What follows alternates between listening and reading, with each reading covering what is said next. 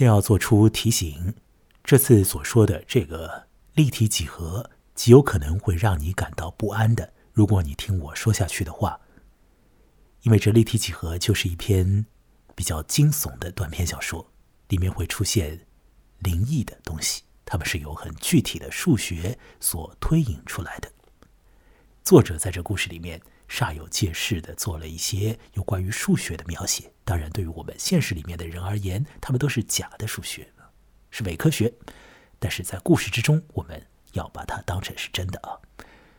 这故事里面的呃黑暗和恐怖的东西，出现在一个人的人性的深渊里，也显露在夫妻关系的那个裂隙里面。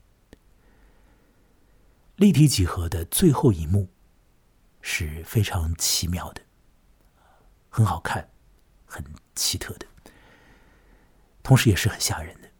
那是一个涉嫌杀人的情景，发生在卧室里面的床上，一对夫妇在做着做爱的准备工作，或者讲他们在进行前戏，其中的一位。非常的沉浸于那种状态里，很享受，很期待；而另外一位心思全然不在于那边，他完完全全在惦念着一些别的东西。那他的身体做出一些反应，也使对方的身体相应的有一些的反应。在此过程里面，他把对方给抹掉了，或者讲干掉了。立体几何的作者叫做伊恩·麦克尤恩，他是一位在一九四八年的时候生人的英国小说作者。现在他已经是一个可以讲是功成名就的作家。在一九年的年底呢，此人已经有了十五本被出版的长篇小说作品，其中的一些由于被改拍为了。电影而比较的广为人知，像是一本叫做《赎罪》的书。那么，他的部分的作品也得到了评论界的好评。呃，因为麦克尤恩只在早期的时候，在当青年的时候，写过一些短篇小说，被集结为了两本短篇小说集。像是他在出道的时候所出的一本书，叫做《呃最初的爱情最后的仪式》（First Love, Last Rites），就是一本短篇小说集，在二十七岁的时候所出。那么，本次要具体所讲的这立体几何，就源于那本书。在写短篇小说的那个年代，这位呃伊恩·麦克尤恩就被。评论界发现觉得他独具一格。那么，有人讲他是恐怖的伊恩，不是因为这个人本身很恐怖啊，而是呢，因为他的作品里面啊，很明显的有着这种惊悚的效应。他的作品，呃，短篇小说里面会出现很多怪诞的情况，那有许多的具体的。情形是有违我们一般人所认定的那种伦理的。讲的直接一点，就是说他会写一些变态的情况，但是呢，故事总体啊不完全是为了表现变态而而写的。那每个故事都可以被玩味啊，在他的叙述上有他的。特色，呃，有它自身的文学性可谈，所以不都是那种啊很荒谬的变态故事。好，那么接下来呢，呃，我就要来说立体几何这故事本身。那我要这样来操作，我先来大概再说几句这故事的总体的情况，而后呢，我会从电脑的浏览器里面打开，呃，这个故事的译文。我一边往下看呢，一边大概和和你来说说这这故事里面的具体的一些情形，而后呃再做一些的讨论。立地几何是由于一个男性叙述人以第一人称进行叙述的。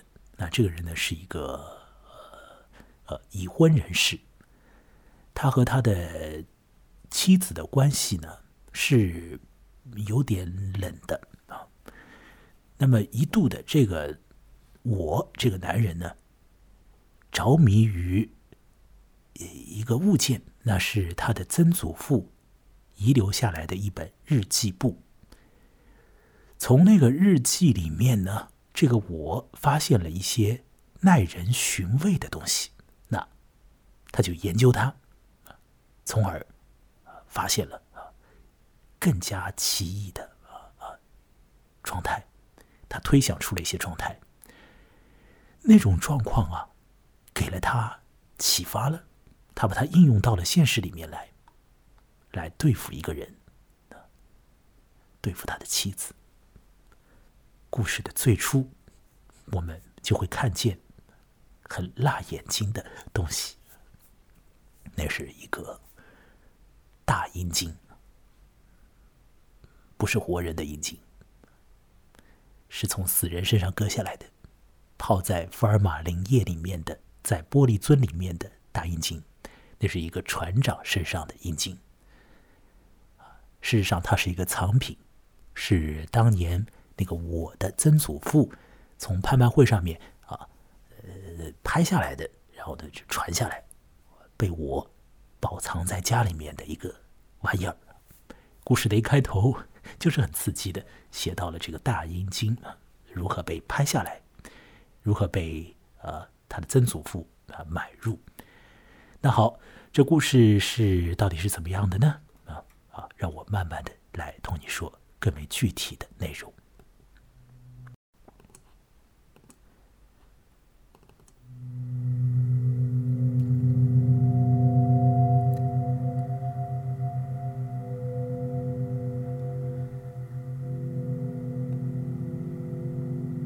在故事的最初啊，我就向呃读者讲出。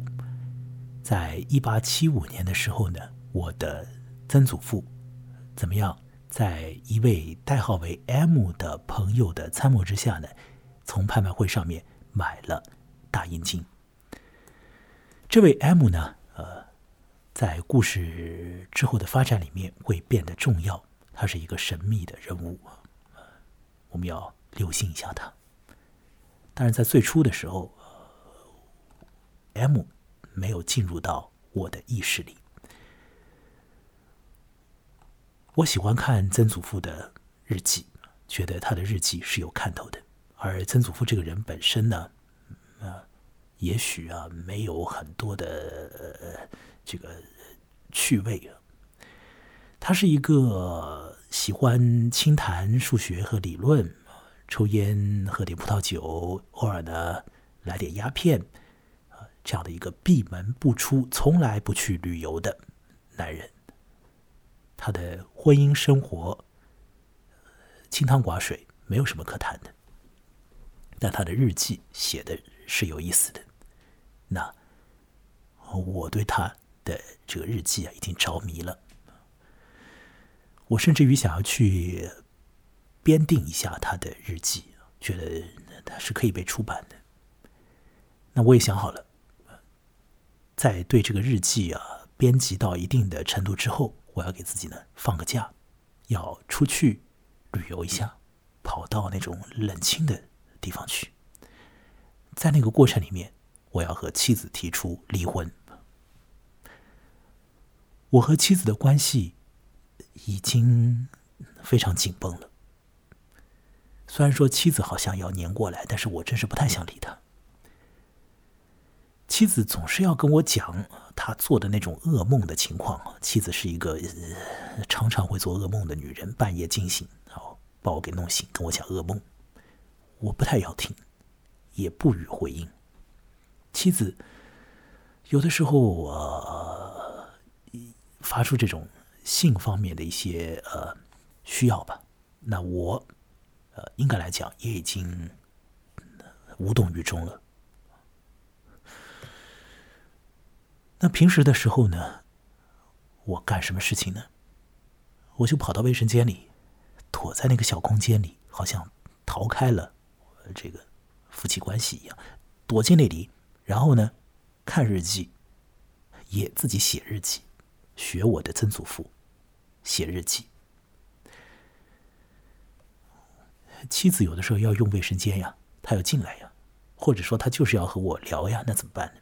我不理她，让他在外面喊好了。我觉得妻子是有很多问题的，她要嫉妒这个呃那个日记，呃，那个日记本身啊，呃，里面真的是有一些好玩的东西。日记里面呢，经常会写到。M 跑到我的曾祖父家里来了，然后两个人呢开始聊天。M 是一个很活跃的人，是一个会到处走动的人啊，是一个常常旅行，呃，很有活力的一个男人吧。那他也有喜欢谈理论的那一面。那他们两个人呢会在一块儿聊那种数学理论，聊一些在数学上面的一些发现吧。那呃，日记里面会写曾祖父和。M 讲，他本人有了一个研究成果，他琢磨出来了，他证明出来了，呃，一个一个道理。那什么呢？就是性爱姿态啊，性爱姿势啊，不会超过十七。曾祖父研究出来了这么个玩意儿啊，那 M 就会回应曾祖父讲啊，那不不不，哎，这个性爱姿势多了啊。啊，有一些绘画上就有二十几种，那流传的、别人讲的，那可能还还要更多，不会止于十七的。可是曾祖父就觉得说啊，到时期到头了啊，啊，这些东西呢就会被记录在这日记里面，那是不是很好玩呢？我在卫生间里看这种东西，妻子在外面啊，这试图和我沟通啊。那我不要不要理他。有一次，我一出这个卫生间的门，就被妻子的一只鞋啊给砸中了。妻子呢，在外面已经候着了，她要打我一下。我后来也换颜色，以同样的、差不多同样的方式来对待她。我们两个人就是已经这个样子了。呃，我对她是很冷淡，啊，那开展冷战一般的。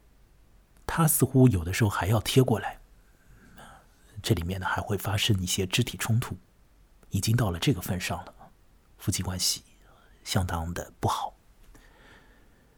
我根本不要理妻子，我还是看那个日记，从中啊发现过往年代的那个别的时空里面的这种好玩的东西。啊，我渐渐的发现了一个状况。那个状况是一点一点进入到我的意识里的，然后我清楚的、明确的了解到那个状况，那就是我的曾祖父的亲密的朋友 M 日记本里面曾经一直出现的 M，渐渐的不见了，呃，找不到他了。M 去哪儿了？嗯，好像日记里面没有下文了。没有交代过 M 的去向，他是死是活都不知道。我的曾祖父和 M 闹过什么别扭吗？为什么就 M 会从日记本里面这么给消失了呢？我想要去研究研究这个事情。那我怎么做呢？我就是要来查出来。曾祖父和 M 的呃最后一个阶段的互动是什么样子的？在日记里面呢，最后写到 M 的那些状况是如何的？那我发现呢，在某一年的十二月份，这个 M 呢是最后一次被写到日记里，而后啊他就没有了。而在当年的当年的。九月份吧，这个秋天的时候啊，这个 M 呢，曾经在日记里面呢，就是被被记述了一长串的这个他的他他所讲的话，就就这个曾祖父写了 M 告诉他的一件事情，那件事情啊啊，让我渐渐的留意了。我觉得那件事情啊，可能和 M 后来的消失啊有关。那那是一件什么样的事呢？啊，那件事情呢，就和数学又有的关系可谈了。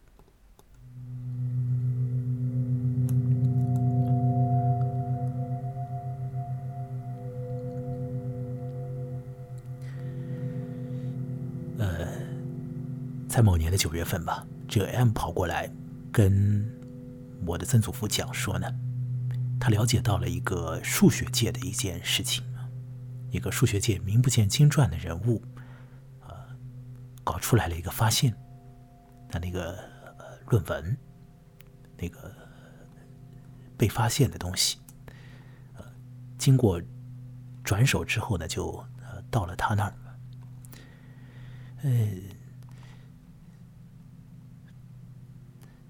被发现的是一个很奇异的一个成果，一个数学成果。呃，这个成果呢，比较正式的被嗯发表出来，打引号的发表出来，是在一场数学家的论坛上。当时那个年代嘛，这种科学工作者会聚在一起，互相的去说自己的一些发现的成果，呃，去沟通他们的研究状态。那么这样的论坛上呢，这个呃名不见经传的年轻的这个数学研究人员啊，就对着那些有一定声望的专家呢，跟他们讲啊，说他发现了一个呃数学里面的状况，具体怎么讲呢？是。他发现了一种叫做无表面的平面，无表面的平面。这个无表面的平面呢，甚至于可以很快的被展示出来。只要用一张纸，啊，我这儿也有张纸啊，只要用一张纸，就可以呢去构造无表面的平面。说是呢。用这个小刀啊，沿着表面切开大约三英寸长，切口略微偏向一边，再经过一些迅速的、复杂的折叠，那么从切口处啊拉一个角出来，然后出现一个状况，什么状况呢？无表面的平面出来了，什么意思？那张纸啊不见了，那张纸啊会在众人的眼中消失。那当然，所有的底下的这些听的数学家，当然都觉得说：“你开什么玩笑啊？你这什么无表面的平面？你在耍我们啊？这是一个魔术啊！我们是在谈科学，你跑过来给我们做一个戏法。”可是后来，这位呃年轻的研究数学的人吧，他又做了一个演示。那个演示呢？也让一些人认为是戏法，可是那个戏法就来的更加的这这怪异了啊！他不只是用一张纸来演示这个无表面的平面，而是什么呢？他用他的人体来演示这个发现。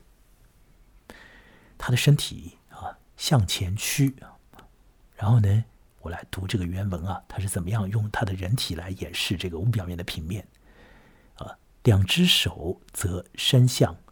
背后互相扣紧，双臂呈环状，形成一个古怪的姿势。然后呢，他要让别人扶住他，保持这种姿势啊。此后，自己则躺下，奋力做了几下拉伸动作，直到将自己的一只脚伸入臂环。他让辅助的古德曼帮他把身体转到另一侧，然后重复同一套动作，成功的把。另一只脚也伸到手臂之间，与此同时，他弯曲上身，使得头从与脚相反的方向进入闭环。那么，在古德曼的帮助下，他开始让头和腿在闭环中对穿。这个时候，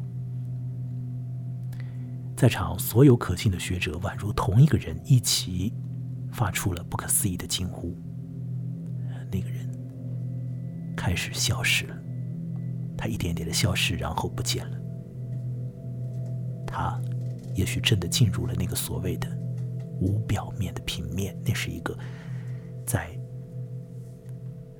空间 几何里面的一个奇怪的发现，太诡异了。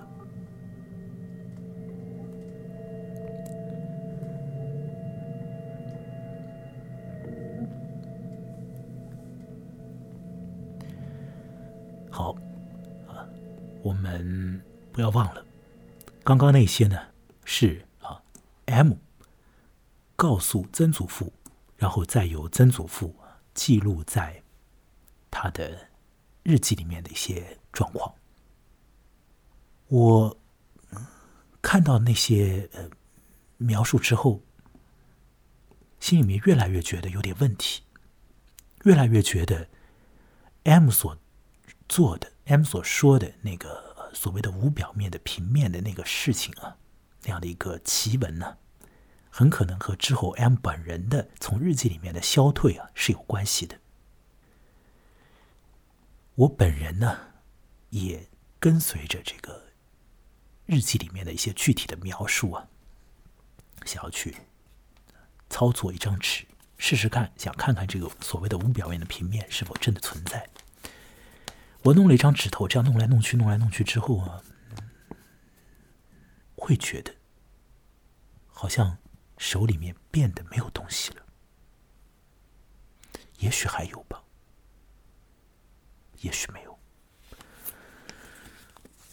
我会觉得可能维度是知觉的函数，就是说，这个这个世界里面的这个。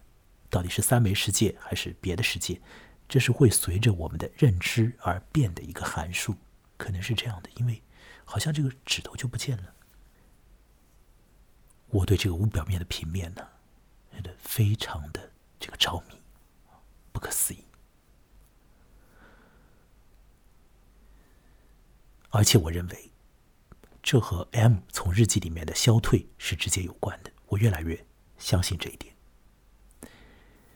事实上，在那一次我操弄那张纸的时候，我自己做这样的操作的时候，我的妻子又来打搅我了。他那一天呢，特别的来火妻子特别的来火啊，他已经歇斯底里了。一般他就把那个大阴茎啊，那个瓶子啊，甩出去，给把它给砸了。那一幕真是很奇怪的一幕啊，一个。人身上割下来的物件呢，从那个福尔马林液里面就就出来了，就这样软塌塌的出来了。我还得把它包起来，后来呢把它埋到啊某一个地方去。那我和妻子的这个关系，你可想而知，到了那一刻已经是基本上无法挽回啊，因为那个阴茎既是我的曾祖父所中意的一个物件，那也是我所非常在乎的一个东西。那它也是我和曾祖父之间的一个关系的一个一个一个象征物品嘛，没有办法，那个大阴茎就这样只能够入土了。那么说回这个 M 的消失吧，为何要说这无表面的平面和 M 的消失有关呢？因为在这那一年的十二月份的这个日记里面呢，曾祖父写到了 M 来，两个人讨论到了一些事情，又说到了那个那个。奇怪的事件或者奇怪的理论发现，呃，后来这这 M 就没有了。我会认为可能在那时候，曾祖父对 M 做了一番操作，或者 M 自己做了一个演示，最后 M 消失在了那个无表面的平面里，他从这个三维世界里消失不见了。我越来越相信我的这种发现。就是真实的，就是这个样子的。那有一次，有一天，当妻子试图与我做爱的时候，我就对她做了一些操作，像折叠一张纸一般的折叠了她，把她腿放到那儿，脚这个手臂放在这儿，从身体的某一个地方穿过去，穿过来。像做瑜伽一样的这样弄他，而后，我的妻子，他就突然之间发觉自己好像在消失，随后他就消失了。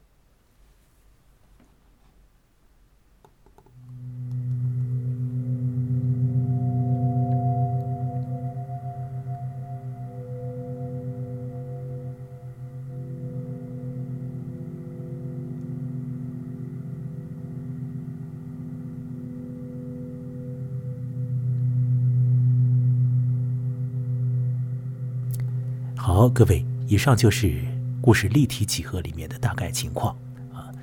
谢谢你忍受了我的这磕磕绊绊的转述。那么接下来我所说到的我，就是我本人了，不再是那故事里面的那个冷酷的男人了。我觉得这故事里面还有很多文词上面的趣味，在此呢没有办法再挑出来展开来和你来说了。这故事的总体，你觉得有意思吗？它总体的一个构造，你觉得有趣吗？把不同时空里面的状况勾连起来，然后让一个人从这个时空中消失掉，很残酷的，如同折一张纸一样的把一个人给折没了，杀人杀妻，这么一个可怕的、残忍的故事。